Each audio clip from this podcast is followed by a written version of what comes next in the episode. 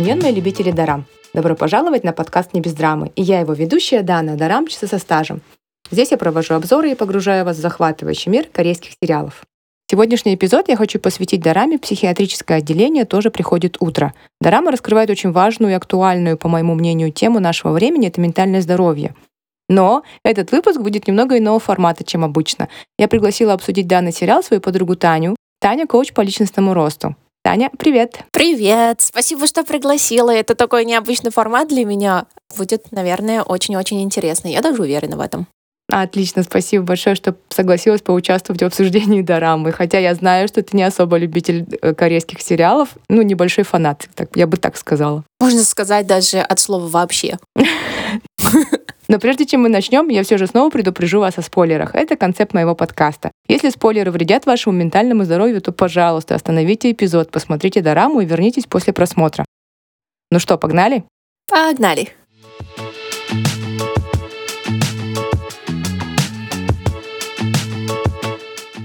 Таня, так как ты не видела этот сериал, я расскажу немножко вкратце о сюжете. Дорама нам рассказывает истории пациентов психиатрического отделения одной из больниц Южной Кореи.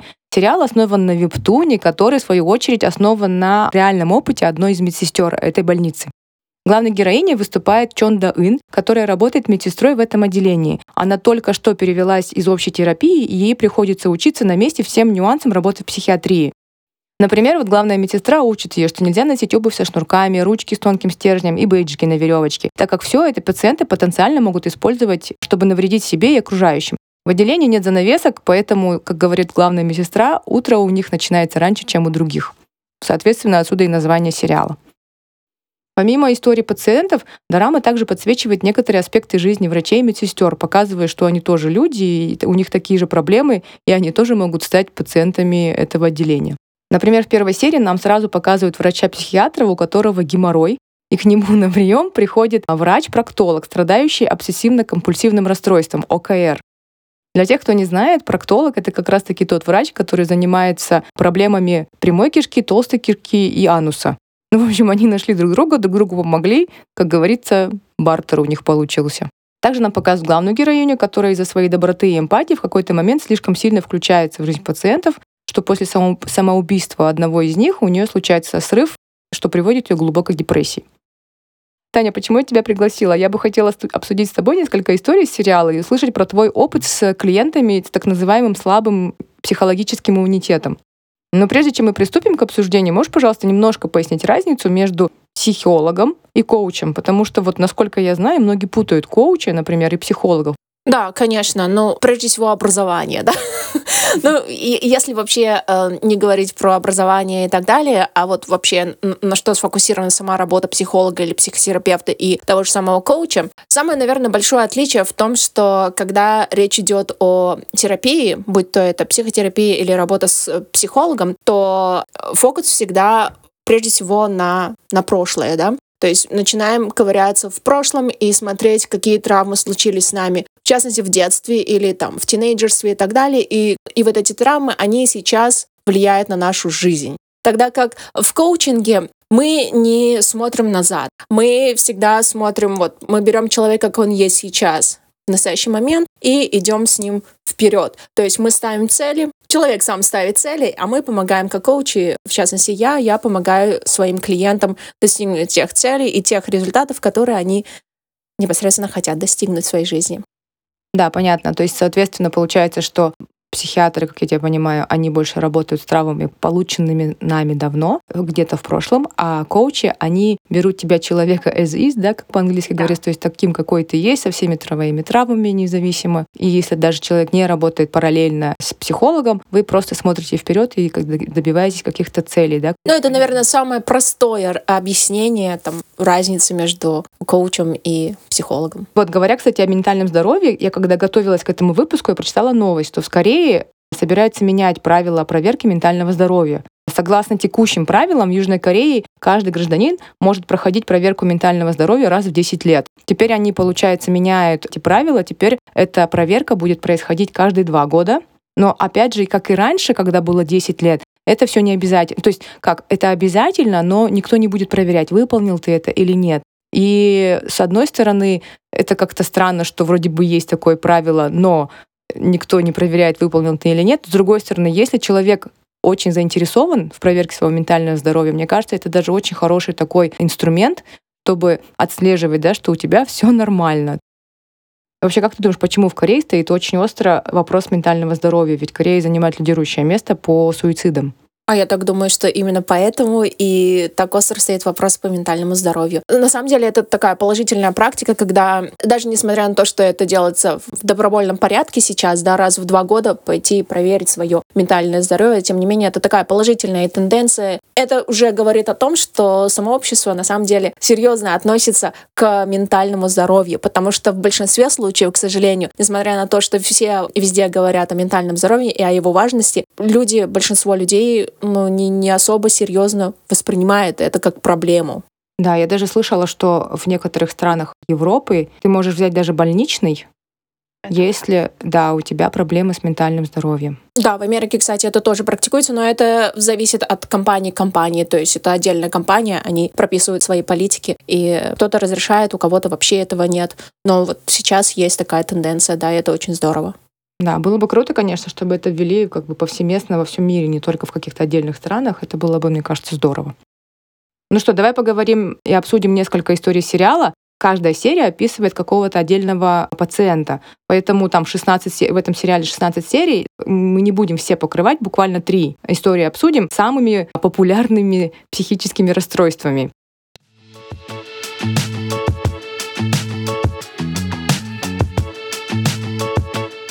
В первой серии нам показывают молодую девушку, которую в больницу приводит мама. У нее биполярное расстройство в маниакальной стадии. Дарами хорошо описывает, что такое вообще биполярное расстройство. И как раз вот для тех, кто думает, что биполярное расстройство — это раздвоение личности, а я много лет, ну лет пять назад была одной из них, здесь они как раз рассказывают, что у биполярного расстройства две стадии. Одна депрессивная, другая маниакальная. В депрессивной стадии характерно подавленное настроение, замедленное мышление, в общем, все симптомы депрессии. Тогда как в маниакальном состоянии, наоборот, человек характеризуется такой чрезмерной активностью, даже на грани мании. И в этом, кстати, сериале я узнала, что у Уинстона Черчилля было биполярное расстройство. О, ну тогда это много объясняет. Я не знала этот факт. Я тоже не знала, да.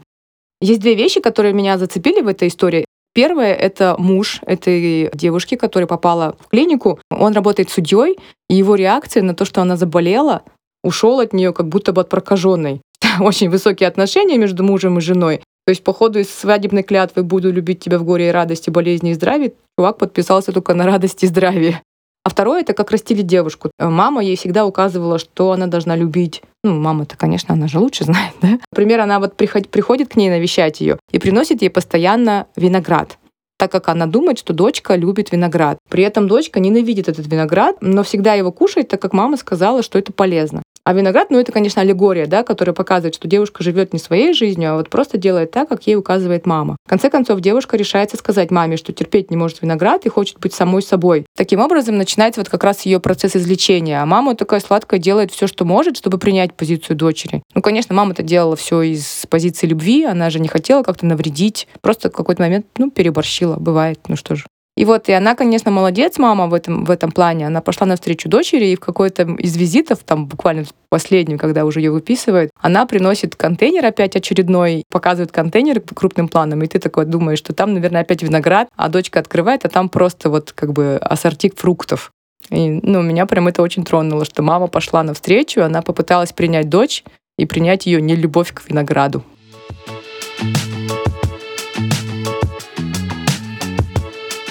Таня, у тебя были вообще клиенты с биполярным расстройством? И как коуч, что бы ты предложила в, в этом случае, как людям с биполярным расстройством, либо их окружающим людям а, себя вести? Может, как-то что-то нужно поменять в твоем действии?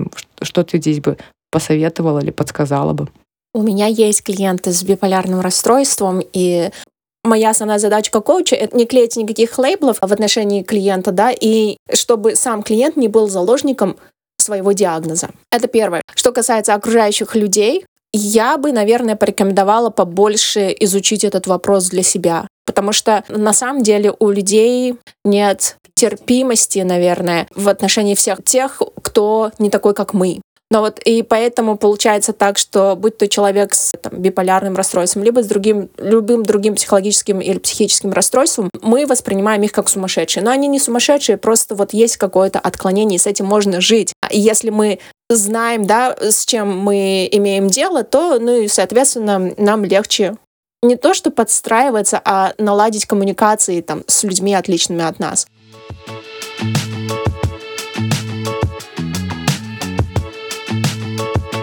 Вторая история рассказывает нам про панические атаки. У медсестры Чон Даын есть близкий друг детства, его зовут Ючан. Он ушел из крупной компании, окончив один из лучших университетов и развозит жареную курицу в кафе своих родителей. И когда его спрашивают, почему он уволился с работы, о которой все мечтают, он говорит, что не справился с нагрузкой. Но что в какой-то степени является правдой, потому что вся нагрузка привела его к паническому расстройству. Он был настолько хорош в выполнении своей работы, что в какой-то момент просто все его начали эксплуатировать.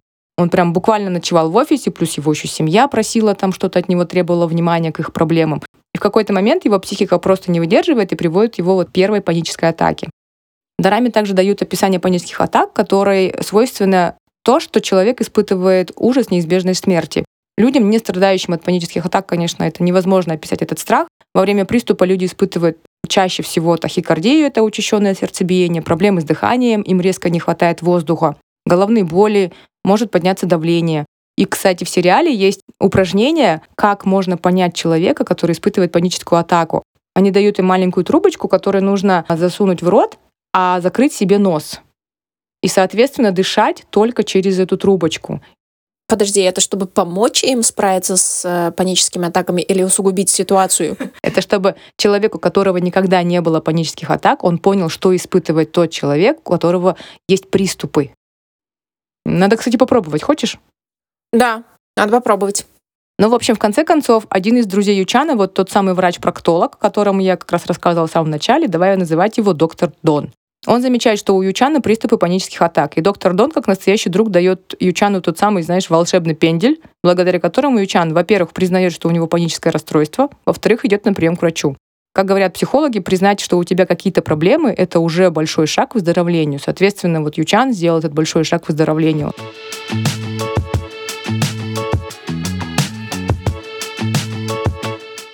Как ты знаешь, я сама когда-то страдала от панических атак, и мне очень сильно отзывается эта история Ючана, так как мое расстройство тоже было связано с работой, и я себя очень прям хорошо видела в его э, роли, где вот ему там скидывают кучу задач, и он ночью сидит, это все делает.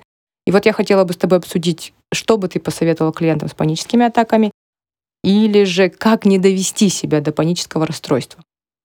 Но что делать с паническими атаками, это, скорее всего, все-таки вопрос к психотерапевтам, нежели коучам. А как не довести себя до такого состояния? Ну вот представьте себе, когда у вас очень много разных задач, и дедлайны везде горят. Вам нужно просто понимать, как правильно расставить приоритеты, да, что, какая задача в приоритете сейчас именно. Потому что, когда мы говорим себе, что вот все, сейчас срочно и все уже нужно было сдать вчера, то это просто история, которую мы себе говорим, и мы нагоняем себя, разгоняем, разгоняем, разгоняем эту историю и доводим себя до вот такого состояния чрезвычайного стресса. Нужно все обсуждать с теми людьми, которые, с которыми вы работаете, это раз.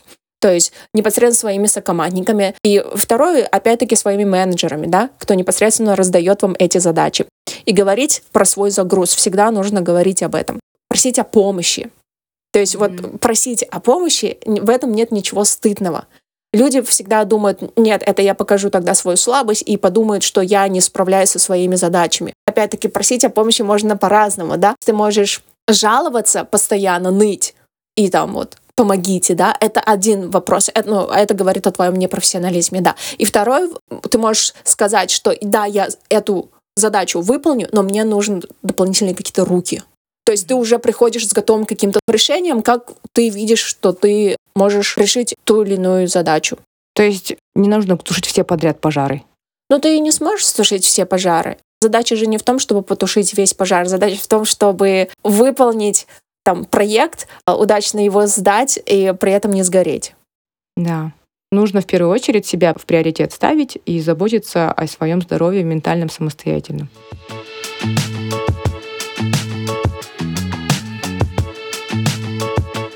И третья история, которую я хотела с тобой обсудить, она касается депрессии.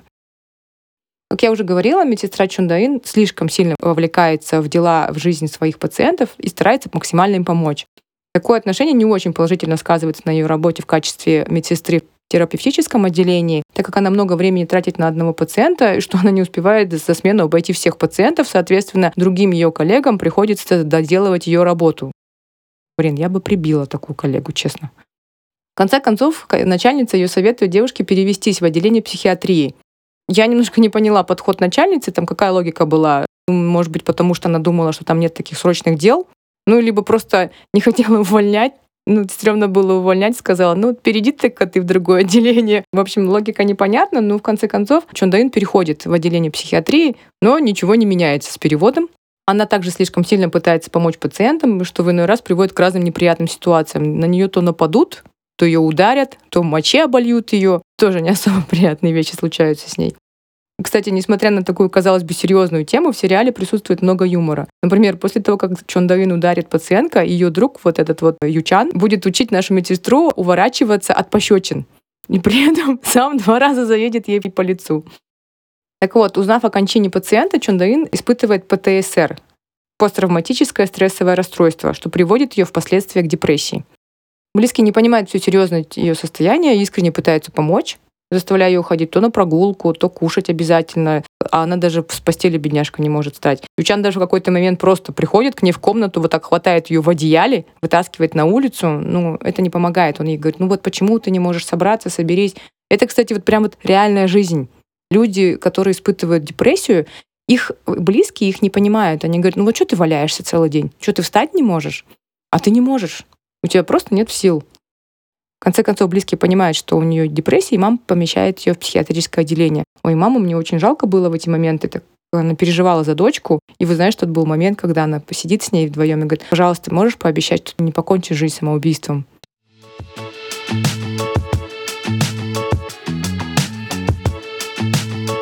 Видя вот эту историю, вроде бы весь персонал, и врачи, и медсестры, они тяжело пережили новость о самоубийстве пациента, но вот серьезный срыв случился только у Чон Даин.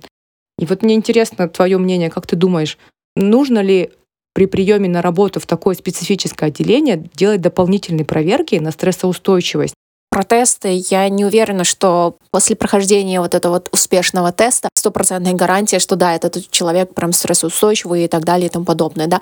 Можно пройти этот тест, но потом в жизни показать себя, что ну, ты не готов к этой работе. Поэтому в дополнение или, может быть, взамен, наверное, в дополнение к этому тесту, уже когда человек поступает на работу, должна, должны проводиться какие-то тренинги по вот стрессоустойчивости или там по а, разным ситуациям и учить людей, тренировать их, как необходимо себя вести в разных ситуациях.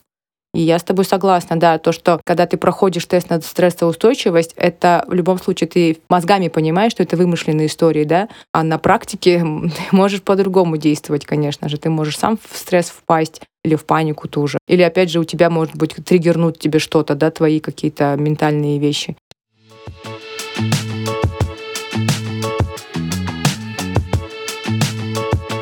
Теперь давай поговорим чуть-чуть про любовь. Про ментальное здоровье проговорили, теперь давай про любовь.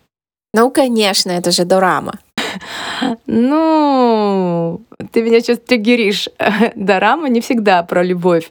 Это вот знаешь, кстати, я же очень давно уже э, увлекаюсь корейскими дорамами, и когда я об этом говорю, все говорят, ой, опять свои там любовь, морковь, романтические истории, а корейские дорамы — это просто как, как направление, то есть это, это сериалы, которые сняли в Корее.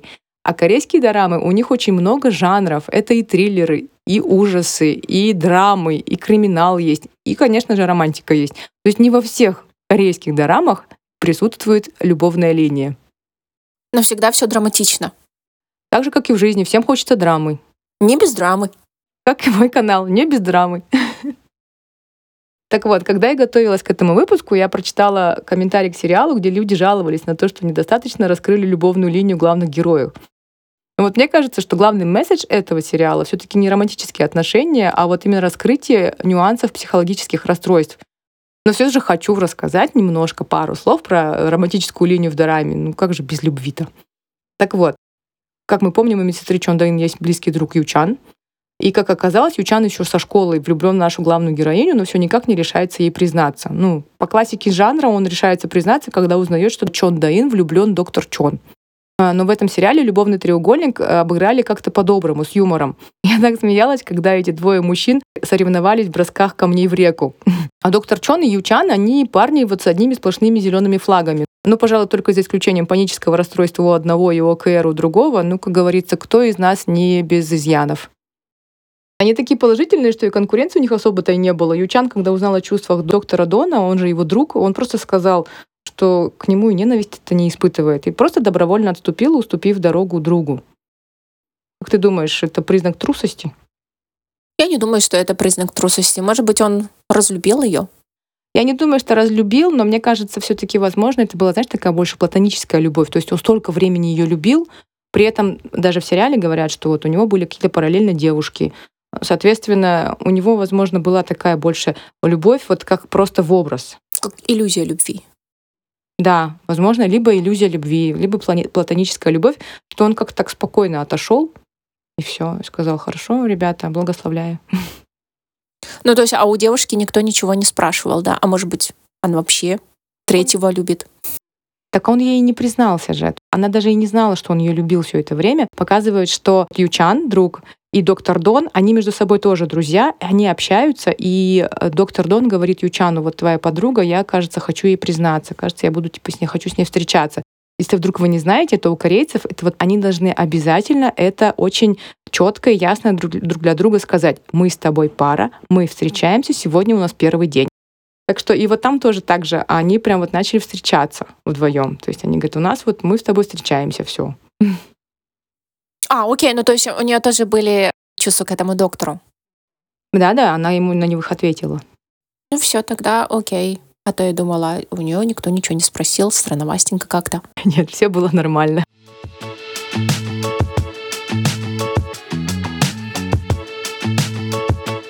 Как я уже говорила в одном из своих выпусков, современные корейские дорамы поднимают много социальных тем и тему ментального здоровья в том числе. Мне кажется, что это лучший способ массового информирования и повышения осознанности населения.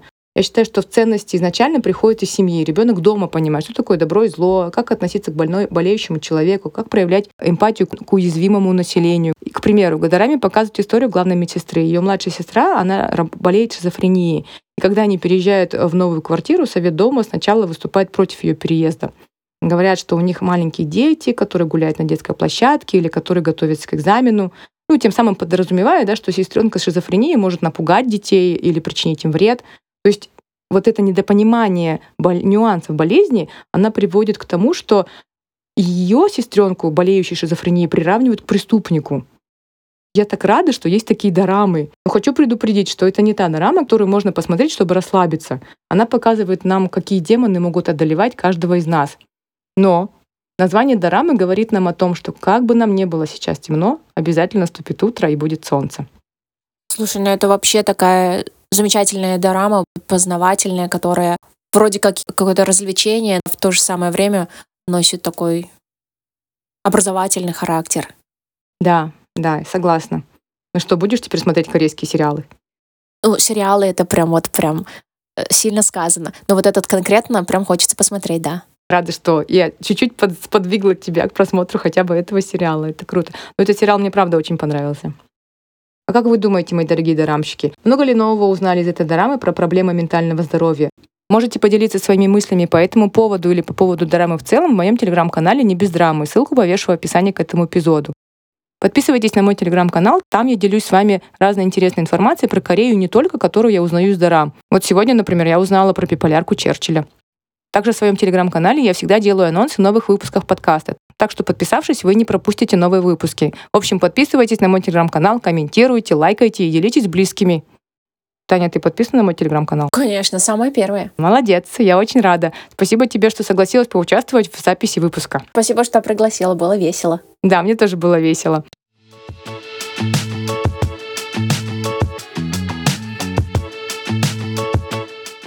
Спасибо, что были с нами в этом путешествии в мир дорамы. Психиатрическое отделение тоже приходит утро. Не забудьте подписаться на подкаст «Не без драмы», чтобы не пропустить следующие истории.